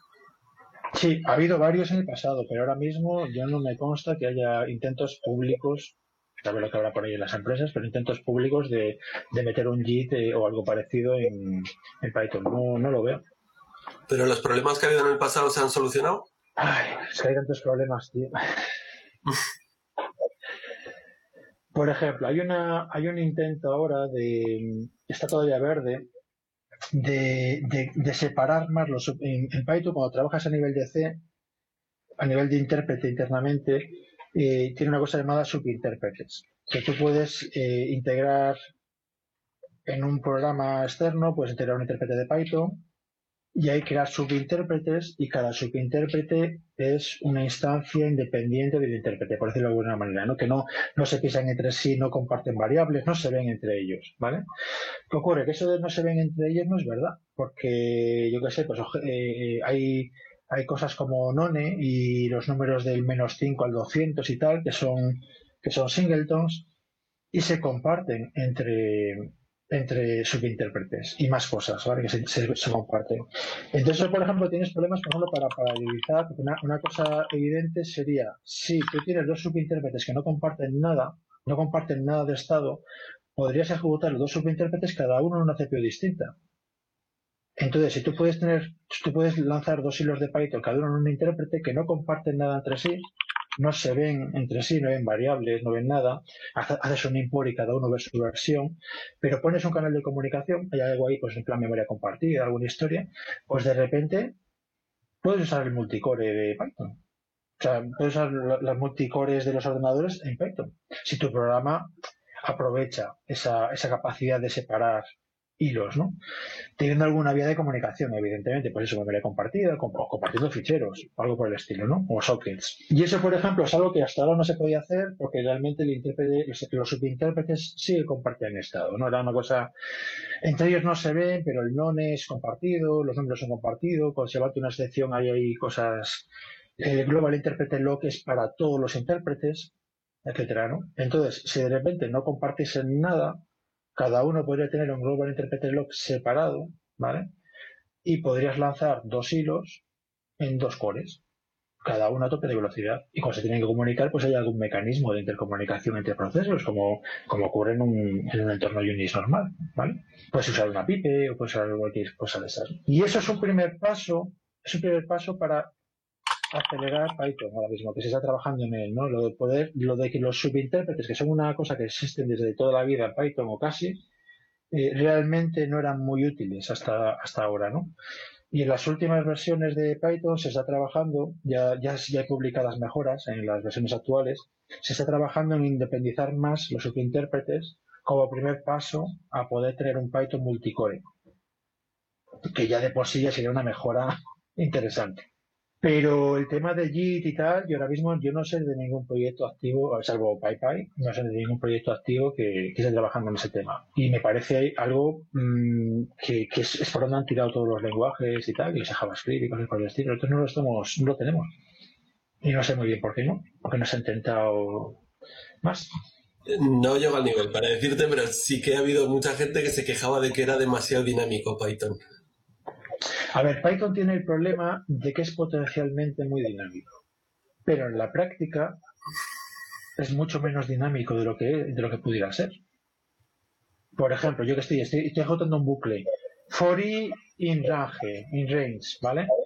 Esa, ese i puede, puedes cambiar, eh, puedes cambiarlo dentro del bucle, puedes hacer, pasarlo a un entero, puedes asignarlo a otra cosa y tal. Pero en la práctica, normalmente ese i se va a mantener estable dentro del bucle y es un entero. Eh, normalmente no vale. O sea, tienes que... sí, sí, sí, perdona, perdona. Normalmente sí vale. Tú optimizas para el caso normal. El caso anormal vale. no lo optimizas. Haces fallback e interpretas. ¿No? Claro. Sí, claro, tú optimizas, tú, optimizas para el caso normal, no optimizas para el caso anormal. Y para el caso anormal, el caso atípico, tienes el intérprete normal ya de toda la vida. Entonces, vuelves ahí Vale, por ejemplo. Sí, un objeto normal eh, tienes el dict que puede tener cualquier atributo. Los atributos son, vete a saber, o sea, simplemente el acceder a un atributo de un elemento, eso ya es un dolor. Si tienes slots, sería más fácil hacer un hit de ese objeto.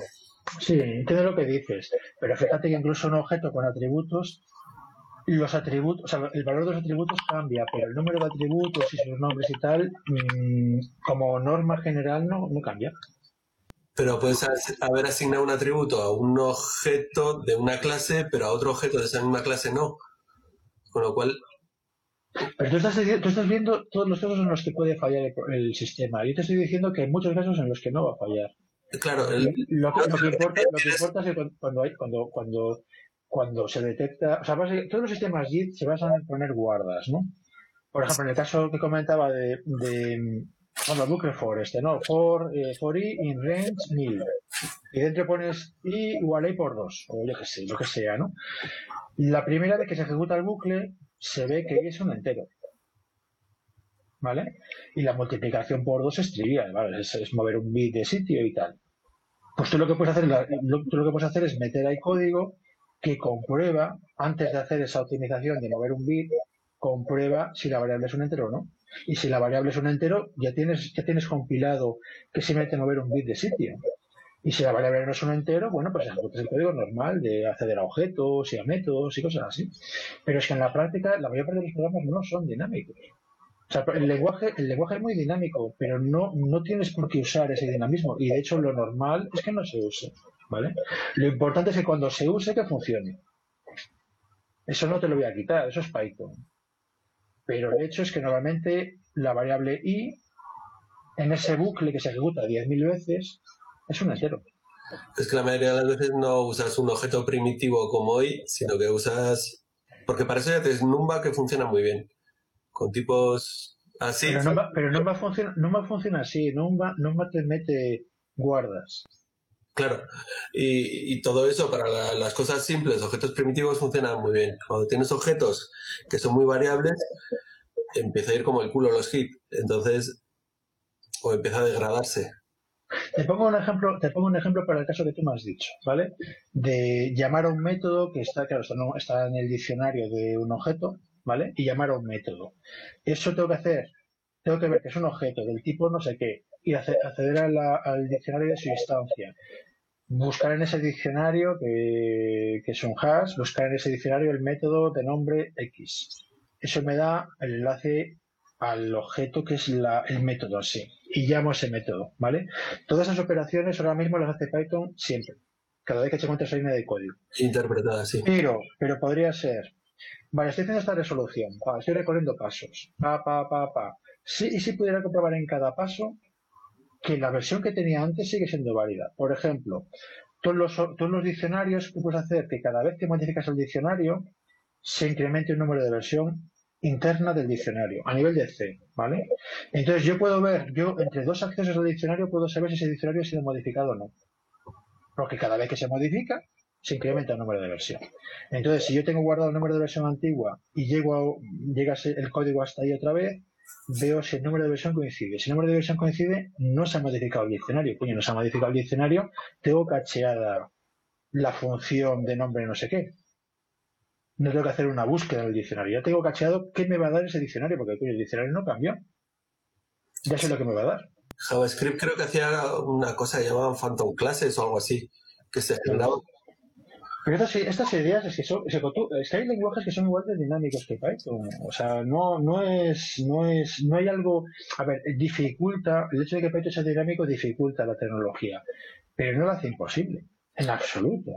Vale, hay varios temas que dificultan. Lo del dinamismo dificulta. Por ejemplo, ahora con las data classes, creo que podría ser más fácil hacer código que tenga slots, que sea fácil de programar y que sea fácil de, de, ¿cómo se llama esto? De optimizar con un hit. Porque haces un código más, más constreñido. Lo de los, ¿cómo se llaman estos? Los tipos de datos que puede aceptar una variable, lo del tipado este, aunque sea opcional, eh, porque muchas veces lo que haces en Python es especificar tipos. Saber qué tipos va a aceptar una función te permite ver cuántas copias de esa función con distintos parámetros puedes tener óptimas. Entonces, eh, ese tipo de opcional, meterlo para un que no sea tan opcional, sino que sea un poco más estricto, podría mejorar un, un using para, para, ese, para ese tipado estricto existe Pydantic, no sé si lo conocéis, lo habéis probado que Pydantic, es una librería para Python que lo que hace es que el tipado no sea opcional, sino le mete tipado fuerte. Mete, entiendo, las cláusulas de guarda por debajo y, y te falla. ¿En ¿Eh? runtime o es un...? En runtime, en runtime. Ah, no es análisis estático como MyPy. Eh, no, no, no, no, no es como MyPy, es, es en tiempo de, de, ejecución. O sea, te falla y te dice, oye, aquí estás dando, o sea, tira excepción. Entonces, está, a mí me ha gustado bastante. Mm, y bueno, o sea, al final es como tener un tipado que te lanza excepción. Sí, lo que pasa es que para mí un, un, sistema de tipado que se verifica en tiempo de ejecución eh, es como lo peor, lo peor de ambos mundos. sí, seguir más lento todavía. Es como lo peor de ambos mundos. Salvo en, salvo en el interfaz, ¿no? O sea, tú tienes, por ejemplo, pues una librería con sus tipos y tal, y claro, tú no sabes quién te va a llamar y cómo te va a llamar, si te va a llamar bien o mal, ¿no? Pero, y ahí lo compruebas. Solo que tradicionalmente se llamaba el tema de precondiciones y tal. Pero en un programa en producción que se haga verificación de tipos en tiempo real, eh, cuando se podría hacer, o sea, si te obliga a meter declaración de tipos, se podría comprobar de forma estática. No sé, tendrá su tendrá su utilidad. No ahora mismo pensando así sobre la marcha y tal, no, no lo veo muy claro. Sí, bueno, a lo mejor para temas de bancos, por ejemplo, o temas donde sea estrictamente necesario algo y si le metes otra cosa tiene que fallar Claro, bueno, igual... eso, por eso, eso, eso, es en la parte de interfaz, pero dentro de interfaz, digamos, con el exterior, pero dentro del programa eso lo podrías comprobar de forma estática. Sí. Entonces, no, o me refiero a esa parte, ¿no? En tu código. Pero bueno, respondiendo a, al tema de, volviendo un poquito para atrás, respondiendo a, Javi, eh, tú esa declaración de tipos es, es interesante, ¿vale? Eh, y, y da pie a optimizaciones. Pero esa declaración de tipos puedes descubrirla tú. Es decir, tú cuando llamas a una función, la función podría ver qué tipos le llegan y especializarse para esos tipos que le llegan. Y cada vez que llamas a esa función, que de hecho, eh, Psycho funcionaba así. Psycho lo que hacía era, tú llamabas a una función, miraba los tipos y compilaba una versión en ensamblador para esos tipos, ¿vale? Si lo llamas con otros tipos, te genera otra versión distinta. Eso es transparente, tú eso no lo ves, ¿vale? Entonces tú cuando llamas a una, cuando llamas a la función, mira qué tipos tiene, mira si tiene ya una versión precompilada para ese, esa colección de tipos y utiliza la versión precompilada si ya la tiene, si no la tiene la genera, ¿vale? Entonces tú cuando llamabas con dos enteros te genera para sumar, pues te genera una suma en ensamblador de cuatro líneas y si lo llamas con dos cadenas te llama la función de Python para hacer concatenación de, de, de, strings, ¿vale? Pero eso tú no te tienes que preocupar de eso, lo descubre, lo puede descubrir el propio programa en tiempo de ejecución. O sea, esa es la diferencia entre compilar código o usar un JIT, que un JIT te permite descubrir ese tipo de cosas en tiempo de ejecución. Pero Python sí que cambia cosas respecto a... Respecto es que spam, spam. Sí. Falta firmarlo, eso. Si no se firma, no se sabe quién es. Vale, Miguel, hasta luego. Hasta la semana que viene. Gracias por conectarte. Decías, Javi, ¿qué comentabas? ¿Qué estaba diciendo? Ah, vale. ¿Qué es un tipo en Python? Porque, por ejemplo, en JavaScript todos son objetos. Tú sí, puedes... bueno, pero Python, a ver, yo, yo sé que... Al campo, al campo, al campo, con duct typing, dices, es este objeto, lo... Como que lo tengo ya... La, util la, la, util la, utilidad de estas cosas es, es, es eh, eh, mejorar el rendimiento. Entonces, uno, sí, de, uno, de los casos, uno, de los casos, obvios son tipos básicos. Yo llamo una función, llamo la función suma que me devuelve A más B. Pero el parámetro A, parámetro B me devuelve A más. Si sé, que, si sé qué tipos tiene, puedo optimizarme para eso. Efectivamente, tú dices, bueno, tengo tipos dinámicos, tipos que, que mutan, ¿vale?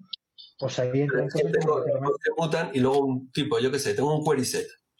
Paso un query set a una función, pero es que tengo 50 query set distintos por cada, uno por cada. Pero te lo, te lo he explicado antes, lo de, lo, de comprobar, lo de comprobar la versión del diccionario de, de métodos. Que eso es, eso es, ese diccionario es por instancia.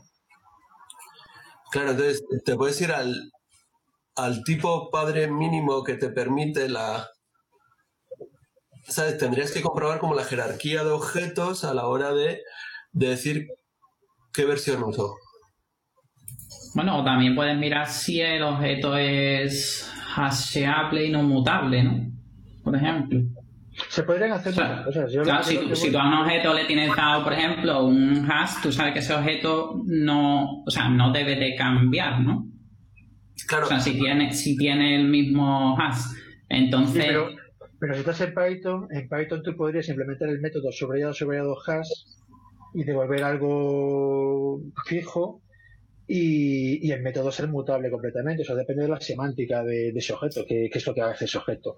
Claro, pero yo, yo creo que con las funciones, con las funciones mágicas que existen a día de hoy, se puede llegar a ser obligatoriamente un objeto inmutable. Con lo que tú has comentado antes del setname este, yo creo que eso evita que tú puedas modificar el objeto.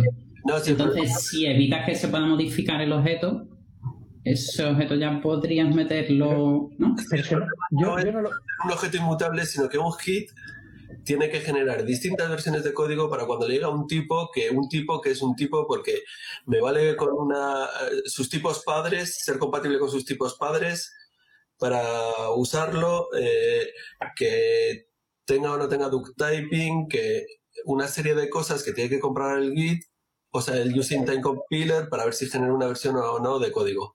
Que esto lo complica frente a otros lenguajes porque otros lenguajes que tienen un hit que funciona bien, son más simples. JavaScript es mucho más simple que, que Python.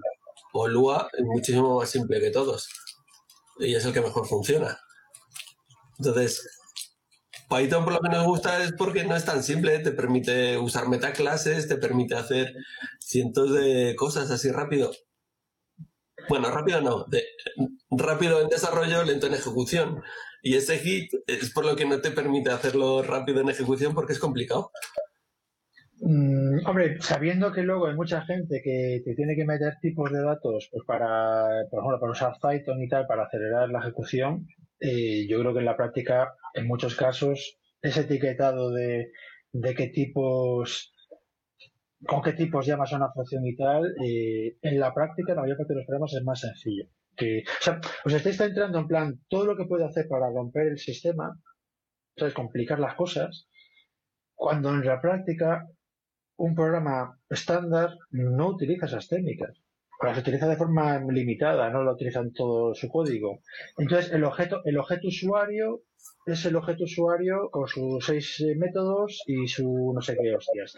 Y los 100.000 objetos usuarios que tienes son así. Técnicamente podrías modificar el diccionario de cada uno, hacerle maldades, pero en la práctica eso no suele ocurrir. Y lo que importa es que si ocurre, que el sistema lo detecte y, tiene siempre el fallback de ir al intérprete normal. Pero, pero que él, él va, él va haciendo comprobaciones y si esas comprobaciones son las guardas, si esas comprobaciones pasan, tengo la versión optimizada. Yo sé que la variable i es un entero, lo sé porque, porque lo he visto 26 veces, que es un entero. Pero, pero pongo una guarda, no confío en que sea un entero. Yo pongo una guarda y compruebo que es un entero antes de hacerle putadas. Claro, la cuestión es cuántas guardas tienes que poner por cada cosa. Eso, pero es que no- eso lo hace el Git, no lo haces tú, lo hace el Git. A ver, el Git lo tiene que hacer. Que no lo hagas tú. eh, sí, de lo que estamos hablando es de por qué no hay Git en, en Python. Y yo te digo que el, el Git tiene que meter una serie de guardas que toda la gente que lo ha intentado eh, se ha ido llorando a casa. ¿Sabes? No tengo, tene- a ver, ten- mira, por ejemplo, tenemos tenemos Python. PyPy. No, no, pero mira, tenemos, tenemos Python. Es un ejemplo de, de que con un poco, si etiquetas y, si te, y si te limitas. O sea, yo, yo por ejemplo, a mí me molaría que me. Como, es como lo del JavaScript, eh, el WebAssembly, ¿no? ¿Puedo interrumpir un momento? Sí. Vale, yo lo único que no entiendo es, a ver, mm, yo ya leí al respecto también por lo mismo, que por qué no se implementó por todos los problemas del lenguaje, bla. Pero lo que veo es que hay los dos extremos. Es o no se hace nada o intentamos hacerlo todo y nos cansamos. Es justo lo que iba a decir yo ahora. Claro, y es, yo por ejemplo, muchas funciones, ya lo dije el otro día, yo tengo mucha mm, manía de en ciertas funciones muy tontas importar numba, meter el típico arroba git, porque me acelera por 100 la ejecución en aquel eh, bucle de tonto de narices. Lo que no entiendo es por qué por defecto Python no detecta que eso es así y lo optimiza de serie. O sea, que tenga Eso- yo... Eso es exactamente, ese es exactamente mi argumento. O sea, mi argumento es, no hace falta que lo optimices todo. Optimiza el caso frecuente y el caso normal. Y, y cuando y cuando eso no se cumple, pues tienes el intérprete Sí, tienes lo otro, pero ya te digo, hay muchas funciones que son bucles que tú le metes el típico JIT de Numba y ya te digo, y por 200 la ejecución y para nada, para recorrer, yo qué sé, por recorrer cuatro arrays para hacer las cuatro tontadas, ¿sabes? Que no lo tenga el lenguaje de serie, aunque en el resto no me lo apliques, porque obviamente no puedes, aquí no lo puedo detectar, este caso es muy variado, pero cosas habituales que son fáciles de detectar, que las ves tú a ojo, las puede ver perfectamente un compilador de JIT. O sea, no entiendo por qué no se quedan a mitad de camino, en plan, sí, le implementamos un compilador de JIT al lenguaje en sí, aunque sea para, yo qué sé, para X casuística, pero es X casuística que se da básicamente en el 70% de los problemas. O sea, si me vas a ejecutar todo eso, oye, estamos acelerando mucho el lenguaje en sí en las cosas que en el fondo hacemos todos, porque una función, tú quieras una función que recibe un string, recibe un entero y otra variable más, y vas a llamarla el 106% de las veces con esos parámetros. Un string, un entero y un no sé qué. Y la que no, que lo compruebe y que lo haga de nuevo, no hay problema. Pero es raro que yo le meta una función donde recibo un entero y un string y le meta dos strings. Las defines para usarlas. Algunos JIT para algunos JIT para temas numéricos y tal, pues, pues ya está funcionando. El caso este de, de Numba. Claro. A ver, si lo que voy es que igual no hay un más cosas como PyPy, porque hacer algo como PyPy es difícil. Pero el problema es ese, que creo que quieren o convertir el lenguaje en todo compilado por JIT o no hacer nada. Es, la queja que tengo yo es esa, que no haya algo en el propio Python, que no sea meter PyPy, que no sea, quiero decir, que no sea, perdona, meter, utilizar PyPy, etcétera, sino que el propio Python tenga esa detección de ciertas cosas y que las optimice, que las ejecute directamente sin tener que pro- procesarlas una, otra vez, otra vez, que es lo que hace. Es jodido porque, por ejemplo, Numba requiere el LVM, ¿no? Esto ya es una dependencia gorda que te obliga a meter. Claro, pero por eso digo, no, no estoy hablando de usar Numba, me refiero que el propio Python en sí, ¿vale? Detecte esos, esos pequeños bucles, esas pequeñas repeticiones, esas pequeñas funciones que no varían, esas, y que directamente las caché en vez de ejecutarlas una y otra vez. Interpretarlas, perdón. Sí, a lo mejor se podría hacer un... Sí, algo a mitad de camino me refiero. O sea, no queremos Git tampoco, tampoco queremos cargarnos Python, pero, pero hay Sí. muchos casos de uso donde mm, el 70% del código es optimizable, pero no lo hace. PyPy lo que hizo fue un RPython, Python reducido, para que sea fácilmente de hacerle un hit sobre ese Python. Claro, pero es con la intención de que todo tu código sea procesable por Git. Ya, pero es que si puedes detectar a nivel de opcodes en el compilador y marcar esto es RPython, podrías usar un hit para versiones reducidas de trozos de código que tengas marcado. que es lo que hago con NumPy, etiquetando con un decorador de JITs. Sí, y lo que dices es que se podría hacer de forma automágica si Lo entiendo. yo que sé, el RPython metido en el propio Python y que los trozos que detecte RPython o un hit que puedas meter sin 50 megas de dependencia del VM, que esta te rompe, esta no, y cosas de esas, que podrías meter un hit pequeñito, detectar unos opcodes y decir, vale, estos opcodes son válidos. No tengo suficiente conocimiento de, de cómo está Python internamente como para saber si eso es muy factible o no, obviamente, ¿sabes? Pero yo entiendo que Tampoco, la verdad. cualquier otro sistema te permite optimizar esos pequeños fragmentos, lo que no entiendo que en el propio core de Python esos fragmentos no se detecten y se optimicen ya de serie y se cachen con un compilador JIT interno, no para todo, sino aunque sean para ese 30% de código que se utiliza más de lo habitual. ¿Sabes? Mira, ahora, mira, ahora mismo, por ejemplo, tú pones A más B en Python, ¿no? Y tú ves el código que genera eso, y el código que genera eso es mete A en, en la pila, mete B en la pila, y luego el operador sumar, ¿vale? El operador sumar lo que hace es acceder a los dos últimos valores de la pila, mira sus tipos, mira el tipo del primero, y como, como el operador es suma, llama al método subrayado, subrayado, eh, add, me parece que es, add, ¿no? Y hace una búsqueda en el diccionario del objeto para llamar al método add. Si tú detectas que los dos objetos son enteros, puedes hacer directamente A más B en C, o sea, en lenguaje C. O sea, no llamar una rutina que suma tal, no sé qué. Por ejemplo, Python, eh, Python 3 tiene ese rollo de que si tú superas, si tú sumas enteros, o sea, es que no hay límite de enteros, de tamaño de entero, pues trabajar con enteros de miles de dígitos, ¿no? Pero lo normal no es trabajar con enteros de miles de dígitos, es trabajar con números, eh, no sé, normales, de, de andar por casa, ¿no? Entonces, claro, si tú sumas dos enteros, hay que comprobar que no te pases del límite de lo que cabe en un registro, ¿no? Pero es que la mayor parte de las veces no te pasas de ese límite. Bueno, Acuérdate que normalmente no te pasas. Úsalo, es lo normal. Si te pasas, llamas al intérprete normal. te da un overflow, es fácil de... O sea, la guarda es fácil. Que sí, por, por eso te digo que hay muchas hay muchos, mucho, mucho, mm, mucha mejora posible en Python. Es decir, tú ahora podrías decir en el método add, en el, en el opcode de add, de hecho puede ser hasta que esté hecho, tendría que ver el código, que compruebe si son dos enteros y que los sume a saco, que no llame a un método sumar, ¿sabes? Arbitrario. Sí, pero ahí estás cambiando a nivel de trocitos pequeños. ¿No? Dices. O sea, la- Hombre, un JIT, un JIT puede ser incremental, tío. Tú vas, tú vas metiendo casos y los casos, metes los casos más frecuentes y, y, y cada vez lo amplias más. Vas, vas cubriendo más lenguaje. Y lo Pero que no está cubierto se ejecuta por intérprete normal. Pero no sé, no sé si nos estamos dando vueltas a lo mismo. No sé. A ver, si no lo meterían, algún motivo tendrá, ¿no? Pero bueno, estamos No, no, no, hay, no, no, hay cosas, hay cosas que son misteriosas, tío. Yo, mira, yo, por ejemplo, hace, hace tiempo un proyecto llamado, se llama algo así como Pi Parallels, que lo que usaba era una técnica llamada eh, memoria transaccional, ¿vale? La memoria transaccional lo que se basa es eh, los cambios que se hacen en memoria o se hacen todos o no se hace ninguno. Entonces, la idea que había era que tú, un hilo, iba modificando objetos y eso no era ningún problema modificar objetos en ese hilo si otros hilos no los modificaban, si no se pisaban. En el intérprete normal de Python eso se soluciona teniendo el yield, teniendo, teniendo un lock que, que bloquea el intérprete, o sea, solo, solo permite un hilo a la vez, ¿vale? No hay dos hilos simultáneos, ¿no? Pero podrías tener dos hilos si trabajan sobre objetos distintos, que no se pegan entre sí. El tema era cómo rayos detectar eso, que trabajan en objetos distintos. Y, hay mil técnicas, tío. Una técnica fácil es decir, bueno, pues cada objeto lo declaro par o impar. O rojo y negro, ¿vale?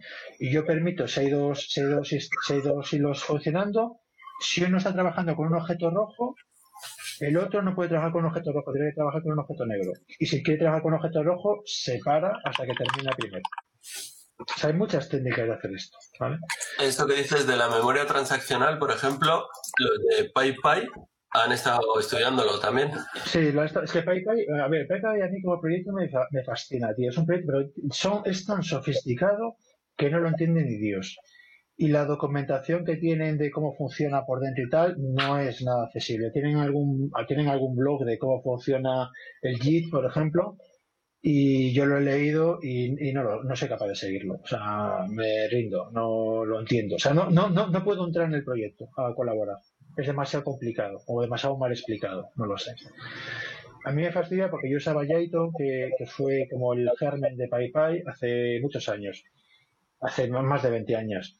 Y funcionaba simplemente con especialización. Tú llamabas una función y se pillaba los parámetros y te compilaba una versión con esos parámetros. Ya está. No tienes que hacer nada, tío. Y, y, y va apoyado. Eh, sí, lo que es que el Armin Rigo este dijo que encontraba como, como que no podía avanzar más con Psycho. Y entonces parió esto. Sí, pero esto lleva 20 años y todavía no. Hombre, ah, va mejor que Psycho. Sí, a ver, Psycho está muerto. Psycho, el tío, cuando empezó con PyPy, Psycho lo abandonó. Pero Psycho, un 20%, un 40% como mucho. No, no, cuando podías usarlo y tal, te aceleraba 100 veces, tío. Te lo pasaba ensamblador. El, el A más B era ensamblador. Solo funcionaba en x86, solo funcionaba en 32 bits, porque estamos hablando de, de los 2000, primeros de los 2000. Sí, sí lo probé y, y era la hostia. Y decías, joder, esto va mucho más rápido. Se notaba. Claro. Y era un proyecto pequeñito, eh, por un- llevado por un tío. Pero PyPy también es, es la hostia. La PyPy, a ver, yo, yo lo que digo de PyPy es, eh, es que PyPy ahora mismo, eh, la, o sea, la idea me parece acojonante, la idea, ¿vale? Y la implementación. Pero para mí es inabordable, tío, meterme en, el- en ese proyecto. Otra cosa es usarlo como usuario, ¿no? Pero colaborar, contribuir, aprender cómo funciona, utilizar esas ideas y tal, me parece No, imposible.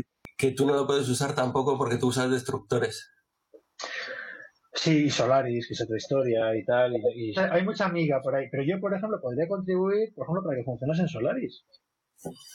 Pero es que el proyecto es, es inabordable, tío. O sea, de la complejidad, la complejidad mal explicada. O sea, no, no sé, proyectos complicados que, que hay documentación. Pero el PyPy, eh, o sea, mm, he leído bastante, tío. No, lo, no entiendo los detalles de cómo funciona. Entiendo la generalidad, pero los detalles de cómo hace no sé qué, ¿no?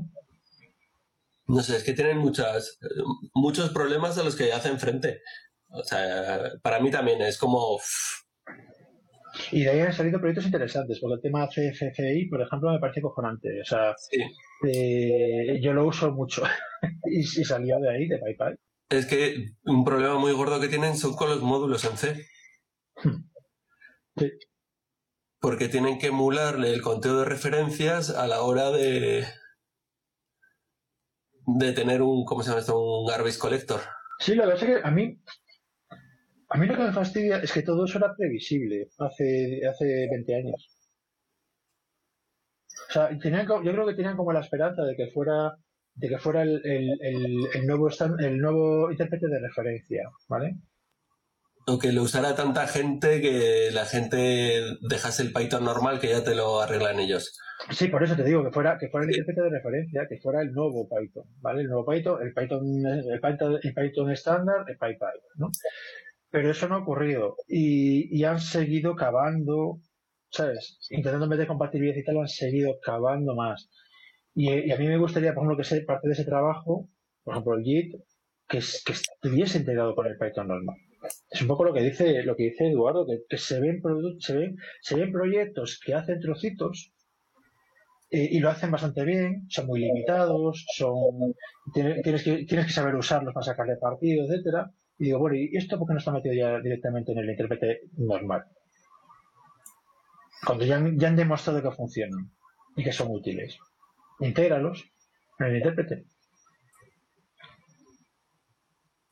De hecho, hay cosas muy graciosas como que, que tú compilas el intérprete de C de Python normal a WebAssembly y te va más rápido que C. Gracias a estas técnicas de compilación en tiempo, compilación en ejecución y tal. Sí, Claro. todo el tema de, todo el tema de especialización, todo el tema de no sé qué, de verdad, pues eh, aprovechas el JavaScript que lo tiene Claro, todo lo que es Cal y Red te lo puede coger el propio Using Time Compiler del WebAssembly y, y quitarte mogollón de Cal y Red al, a los opcodes, ¿no? Mira, mira, por ejemplo, tú coges, tú coges código, código Python normal, lo pasas por Python sin ninguna etiqueta, sin ningún tipo, ¿vale?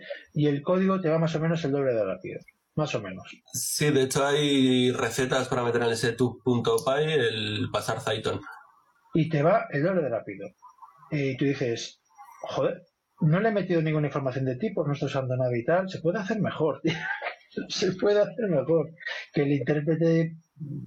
Pero bueno, ya estoy viendo la gente que está poniendo cara rara, ¿quieres que cambiamos de tema o, o vamos cerrando o algo? No sé. A mí me parece todo súper interesante. Lo que pasa es que estoy muy poco enterado de la mayoría de las cosas que habláis, entonces me pierdo. Pero me parece súper interesante. Me he apuntado 200, 200 referencias de lo que habéis dicho para empezar a mirar y para aprender. Pero Hay un, hay un, volviendo un poco atrás, el, el, el tema de los subinterpreters, de los subintérpretes, hay un PEP por ahí, lo, podéis, lo puedo buscar o tal, pero bueno, un PEP de subintérpretes, no sé qué, inicialización, que es el proyecto que hay de, de, de que Python pueda tener, eh, digamos, hilos de ejecución independientes entre sí, independientes completamente, que no se ven entre sí. Y eso te permite usar los cores, que ahora mismo es uno de, las, de los puntos flacos de Python. Yo tengo una máquina con 8 cores y me lo tengo que currar bastante para, para que un programa, un programa en Python lo pueda usar todo. ¿no? Y esto te lo daría de forma transparente, ¿vale? Tu programa tiene que saber sacarle partido, pues eso, que no sé, que los hilos se tienen que comunicar de una manera determinada, no simplemente compartiendo objetos y tal, ¿no? Pero, pero coño, es que ahora mismo la- un móvil tiene 8 cores, tío. No lo estamos usando. Y eso es algo que ya se va integrando poco a poco los Python modernos. ¿no? Cada versión de Python van arreglando un poco el tema de los subintérpretes con esa idea. De hecho, incluso hubo la idea de eliminar los subintérpretes hace un par de años. Sí, hay gente que se quiere ir a cenar y no quiere perderse nada. Porque Eduardo se está grabando, tío. O sea, luego lo, lo oyes y ya está. No, tienes razón. Bueno, chicos, Sí, yo me le tengo que damos- ir, ¿vale? Sí, o le damos cinco minutos más si alguien tiene, tiene algo. Hasta el martes que viene, si hay suerte. Venga, pues nos vemos. Venga, hasta luego. Bueno, no sé, ese tema llevamos con él no sé cuánto tiempo y para mí es una, es una de las es una de las cosas que no parecen duras de hacer, pero no están haciendo. Es que para mí es complicado. Pero ya tienes Python, tío. No, sí, sí, el otro, y PyPy, si opciones hay un montón. Pero todas fallan en algo. sí, yo creo que el problema es el de siempre, que cada uno tira por su lado haciendo su herramienta y no, se, se meten, digamos, en el proyecto principal, que es donde se debería de intentar integrar todo, quizás. Y luego hay otro problema más, que es que Python tiene la vocación, ya, hemos visto que el tema de móviles está un poco abandonado, pero bueno, tiene la vocación de, que funcione en todas partes y tal, ¿no? Y, claro, cuando, cuando vas a compilación al vuelo te hace falta pegarte con el ensamblador o te hace falta tener librerías como el, LV, el LLVM que te olvides del ensamblador, pero a cambio de tener una librería pesada detrás que pesa más que el Python entero, ¿vale? Y que solo está disponible en ciertas plataformas, etcétera, ¿no? Pero incluso en ese caso yo digo, bueno, donde si tienes un x86 o una, una RM, tienes un Python acelerado, y si no, a ver, yo no te quito nada, sigues teniendo el interprete de Python normal. No usa la aceleración, está. Hasta que alguien le fastidia lo bastante como para implementarla. Pero si no, sigues teniendo el Python que tienes ahora. No te usa esa mejora. Es un tema de, de incentivos. Alguien tiene que mover la bala y hacerlo. Y, y, bueno, pues hasta ahora pues no, no ha ocurrido. No sé. No bueno, sé. Lo, dejamos, lo dejamos aquí, chiquillos. Sí, y pensamos en Última ronda. Miraros si queréis si queréis darme una alegría de aquí a la semana que viene, una alegría muy gorda, miraros el- lo del buje este de los ciclos, a ver qué se os ocurre, que igual yo lo he pensado bastante, pero a ratos, entonces no, no ha sido muy sistemático, o sea que puede ser que, que sea más fácil de lo que parece, ¿eh? o sea, no penséis que a lo mejor es imposible porque a mí no se me ha ocurrido. Puede ser que, que no se me haya ocurrido cómo hacerlo y sea mucho más fácil de lo que parece, ¿no? Pero es algo que a mí me tiene fastidiado. Entonces, si le quieres echar un vistacillo, estupendo. Vale. Pues lo dejamos aquí entonces. Sí. Venga, hasta luego. Pues nada, Venga, quedamos el principio de la semana que viene, mismo lugar y misma, misma hora. Ya lo avisaré. Buenas noches. Podcast de Python en español. Tertulia Python en castellano. Cada martes una nueva sesión. Contacta con nosotros en python 2021 arroba podcast.jcea.es. En Twitter en arroba python-podcast. Puedes encontrar las grabaciones de otras sesiones en https podcast.jcea.es barra python.